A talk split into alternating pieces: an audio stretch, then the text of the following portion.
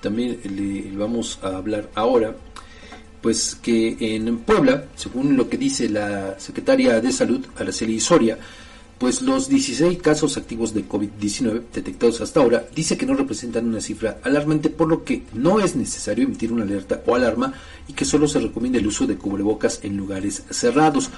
La funcionaria dice que estos casos, estas personas que dieron positivo y que se han registrado desde el 13 de enero, se, están distribuidos en ocho municipios, pero ninguna de las personas es de gravedad.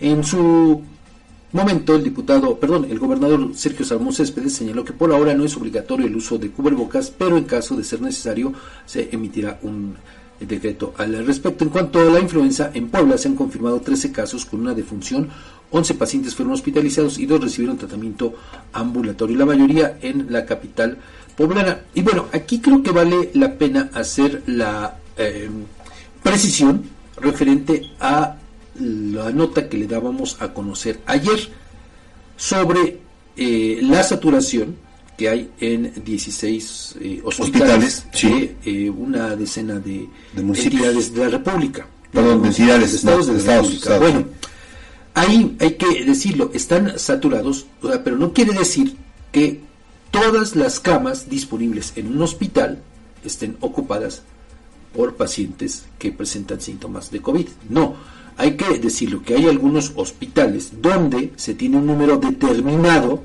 de espacios, de camas, para atender precisamente a la gente que llegue infectada por COVID-19.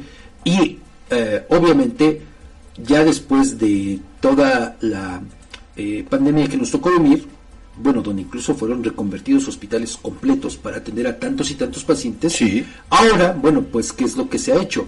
Se dejan solamente algunos espacios, porque tienen que estar, eh, pues, de alguna manera, eh, aparte los pacientes, ¿no? Por las condiciones mismas y evitar nuevos, eh, nuevos contagios en espacios exclusivos para atenderlos.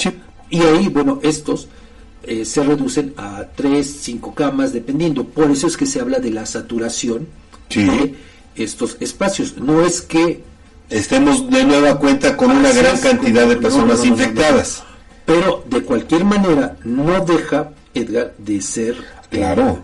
una situación en extremo preocupante. Sin duda. Por el incremento de precisamente de gente que está ahora mismo presentando los síntomas de COVID-19 y aparte considerando pues estas nuevas variantes que son más contagiosas, sobre todo esta última, no recuerdo. Ay, eh, virola.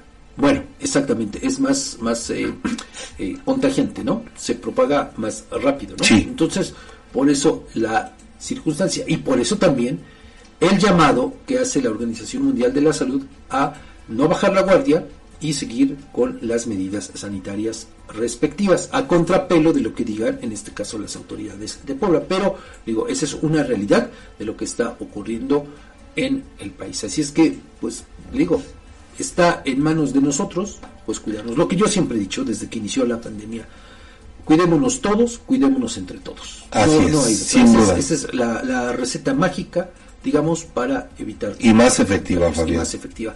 Ahora, bueno, vamos a pedirle aquí a nuestro compañero eh, Asael, ojalá que nos puedas apoyar, este Asael, con este inserto de Cerdán, por favor.